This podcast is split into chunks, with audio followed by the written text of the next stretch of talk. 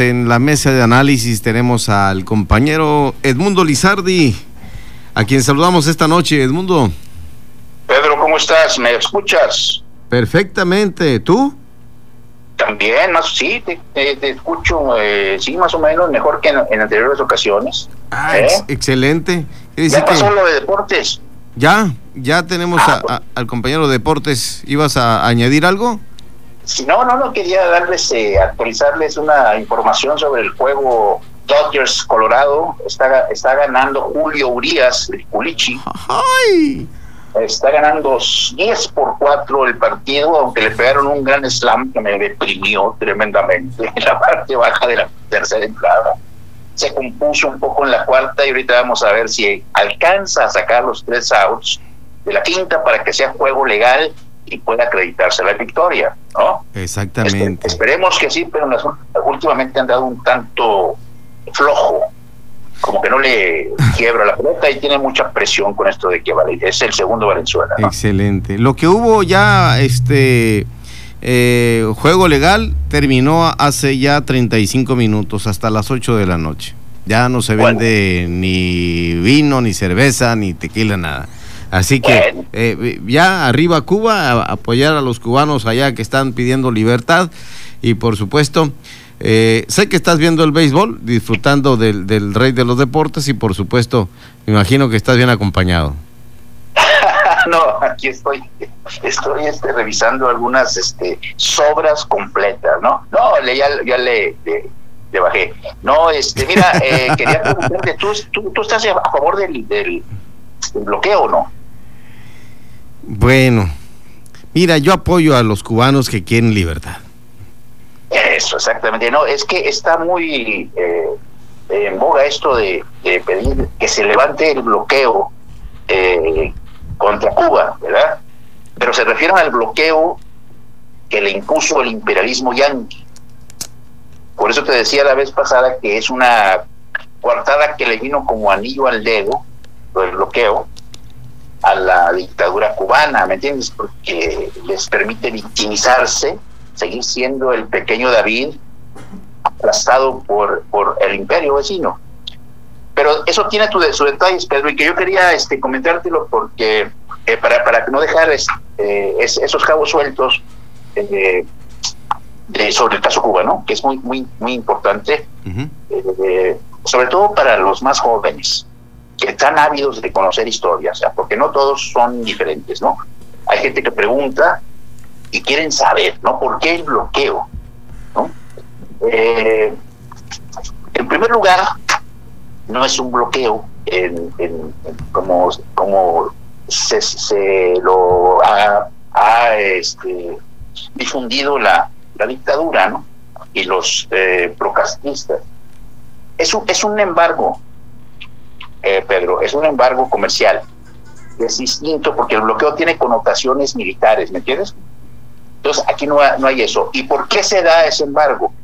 Pues porque cuando triunfó la Revolución Cubana en, en 1959, en 59-60, eh, confiscan bienes y propiedades, este, inversiones estadounidenses, intereses en Cuba no los expropian, o sea, no pagan indemnización como procede en, las expropiaciones, ¿no? Según el derecho internacional. Sí, no eh, fue una confiscación directa y la respuesta de los Estados Unidos fue, eh, pues, el embargo comercial eh, para garantizar la recuperación, cuando menos, en, en ese terreno de los bienes incautados, ¿verdad? Para levantar el embargo, pues habría que pagar, ¿no? Claro. En fin, bueno, eso, eh, ese es el origen del llamado bloqueo, ¿no? O sea, del, de, del embargo, allá por 1960, ¿no?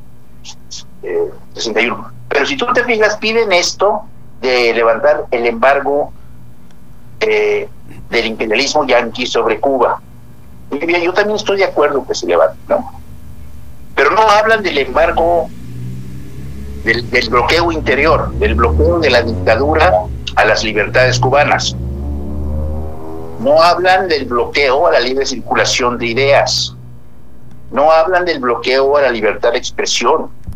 no hablan del bloqueo económico, o sea, ahí dentro, ¿no? Que, no permite a los individuos, a los ciudadanos, eh, tener eh, iniciativa propia y, ser emprendedores, pues, ¿no? No se permite la propiedad privada, para empezar. O sea, se permite, pero en modalidades muy precarias. Entonces, es una economía estatizada totalmente y, ah, y pues fracasó como fracasó en todos los demás sistemas socialistas autoritarios. Ese es el bloqueo. Quieren los cubanos que se levante. Primero lo primero, ¿no? Que está la hambruna, está la represión, están matando gente, están torturando gente y pues ya no aguantan, ¿no? Entonces, por eso es un tanto eh, ridículo y perverso ese grito de que se levante el embargo Yankee a Cuba. Bueno, este, la respuesta sería, bueno, primero paguen, ¿verdad? Ahora también hay otra hay otro aspecto de este embargo que, que, tampoco se habla, ¿no? Que la propaganda ha opacado todo eso. Que el embargo es, eh, tiene muchos agujeros.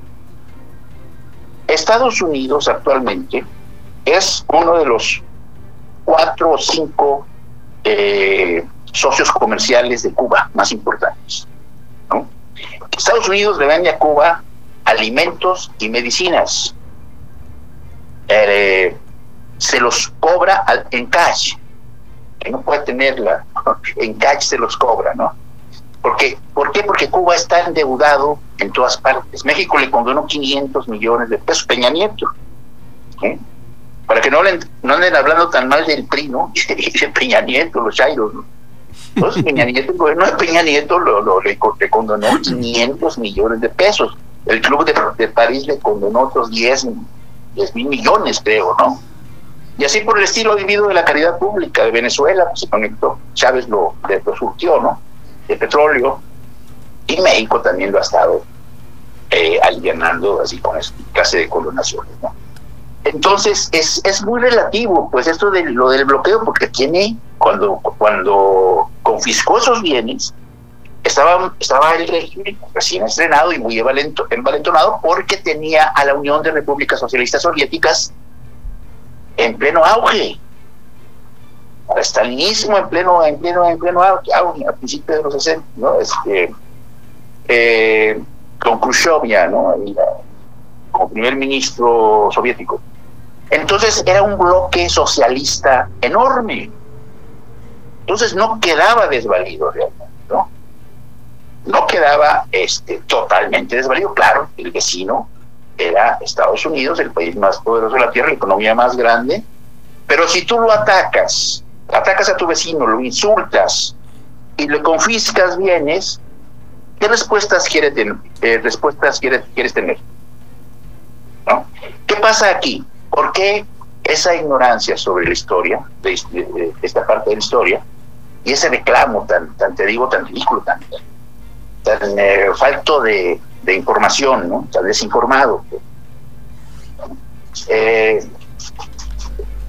es precisamente esta clase de propaganda la que ha permeado todo esto, Pedro, y ha distorsionado el, el asunto de Cuba, ¿no? Y, aquí en México hay quienes se encargan de, sumarse a eso, de, eh, no sé, promocionarlo muy al estilo de este eh, gobierno y que del cual pues también los cubanos están en desacuerdo, o sea, e, ellos quieren que coincidamos con su lucha, con sus demandas, con ese grito desesperado ya de muchos años. Sí sí, es que, no se, es que no se trata de, ya, no se trata de matices, ¿me entiendes? De que fracasó esta política, de que hay carencias en tal zona, de que hay un autoritarismo por acá. No, no, no, se trata de un desastre, como el mexicano. O sea, para allá en esas estamos, pues, ¿no? Digo, no, no, no, para toda, toda la, la, proporción con, con, un país como Cuba, que tiene 12 millones de habitantes, ¿no? Y es muy pequeño económicamente. Eh, no, no, no, este, eh, tienes el ejemplo aquí, por ejemplo, de, Estefanía Veloz, la muchacha esta. No sé si leíste el tweet.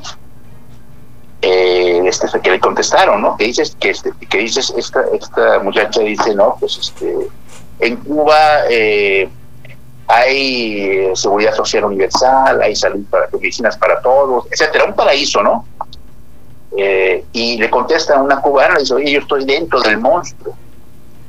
la, la, escasez en Cuba ha sido siempre, desde que inició este, este régimen. No hables basura. Entonces ahí, en esa clase de personas que distorsionan de esa manera la realidad, tanto la cubana como la mexicana, es la misma mecanismo mental que los lleva a, mentir de esa manera. Entonces, la propaganda, pues la convicción, la ideología, la ideologización de, de, la realidad, ¿no? El discurso.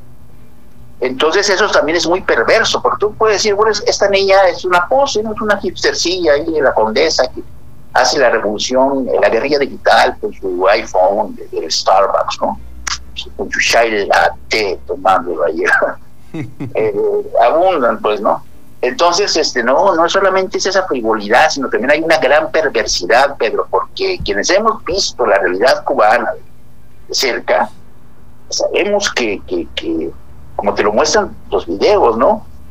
De que es una burla para el pueblo cubano, para el dolor del pueblo cubano en sufrimiento, esta clase de, declaraciones de Jacob Polensky.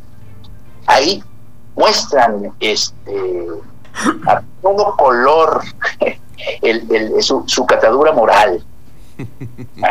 Y, este, a pesar de que presumen de todo, lo, de todo lo contrario, de una superioridad moral, de que ellos son revolucionarios. ¿Por qué? Porque apoyan a la revolución cubana. Aunque la tipa de con eh, vaya y se meta a las tiendas de élite, el capitalismo en Nueva York, en California, en Los Ángeles, de rodeo, todo eso, y se compre sus prendas capitalistas selectas, ¿me entiendes? Con una sola compra de ella viviría un cubano un año. Esa clase de, aberraciones tenemos y por eso es muy, es muy saludable eh, repasar un, la historia, ¿no? Para entender mejor estos fenómenos, Pedro. Claro, efectivamente así es y es bueno que comentes parte de esto que mucho desconocíamos o desconocemos, pero sí la historia lo está todavía registrando allá en este en esta hermosa isla que es que es Cuba, mi estimado. Sí, mira, te dije, te dije la vez, la vez pasada que, que, que, para mí Cuba era un país muy entrañable porque yo había ido en varias ocasiones, ¿no? Pues fíjate que, recordando eso, esas palabras, la verdad es que yo conocí Cuba o supe de Cuba muchísimo antes de ir. ¿Y sabes por qué? Porque eh, fue a través de un viejo radio Telefunken que tenía mi abuelo, Federico Lizardi, en su casa ahí, en balcón. Este, un radio maravilloso, un mueble maravilloso, con unas mallas púrpuras, ah, radio alemán, pues, ¿no? Eh, y con onda corta, entonces agarraba ahí Radio Habana, la BBC de Londres, o de Habana, bueno, en, eh, estaciones de radio alrededor del mundo, ¿no? Entonces se ponía a oírla y yo empecé también a seguirlo. La crisis de los misiles en 1961. En octubre de 1962. ¿Tú recuerdas esa etapa? La crisis de los misiles, cuando los Estados Unidos descubren, mediante vuelos de espionaje, eh, que había misiles en Cuba, o sea, que había bases, misiles instalados en Cuba, y todavía venían barcos soviéticos. Era, era la Guerra Fría, pues, ¿no? La plena Guerra Fría, con la Unión Soviética todavía muy fuerte, incluso habían ido al espacio antes que los estadounidenses. Fue cuando Kennedy promete la, la, la NASA. Entonces, este, pues ahí sí decretan un bloqueo naval, o sea, un, un, ultimátum, ¿me entiendes? Kennedy a Khrushchev, o sea, los rusos decían, no, aquí, este, si pasan esa línea los barcos soviéticos, que ya venían en camino hacia el Caribe, por, el Atlántico, pues va a estallar la tercera guerra mundial, o sea, nuclear, ¿no? No, pues hicieron compras de pánico en Estados Unidos y todo el mundo sentíamos esa angustia de estar al borde de un holocausto nuclear. Incluso aquí en la Bahía de la Paz, como yo vivía ahí en Maricón, podíamos ver fragatas de guerra estacionadas. o sea, y, fondeadas eh, sobre el canal. En fin, había un ambiente muy, muy, muy endurecido, ¿no? Y bueno, esto fue en octubre del 62. Hubo como 12, 15 días la, la, atención. Entonces era el seguimiento a través del teléfono en todos los días, todas las horas, ¿no?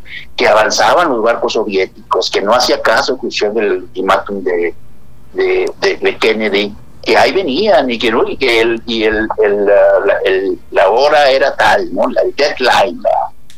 si te pasabas de ahí, estallaba la tercera. Imagínate uno niño, ¿no? Yo tenía como ocho años. Eh, entonces, eh, esa, desde esa, de esa experiencia radiofónica eh, en el telefunking de mi abuelo, yo tuve noción de lo que era Cuba. Entonces ahí se estableció una relación muy interesante también porque yo estudiaba en la, en la biblioteca John F. Kennedy de inglés, ¿no?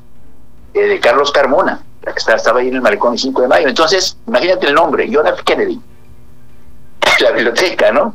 Sí. Y involucrado eh, en, en, esa, en ese drama mundial de la crisis de los misiles. Kennedy contra Khrushchev.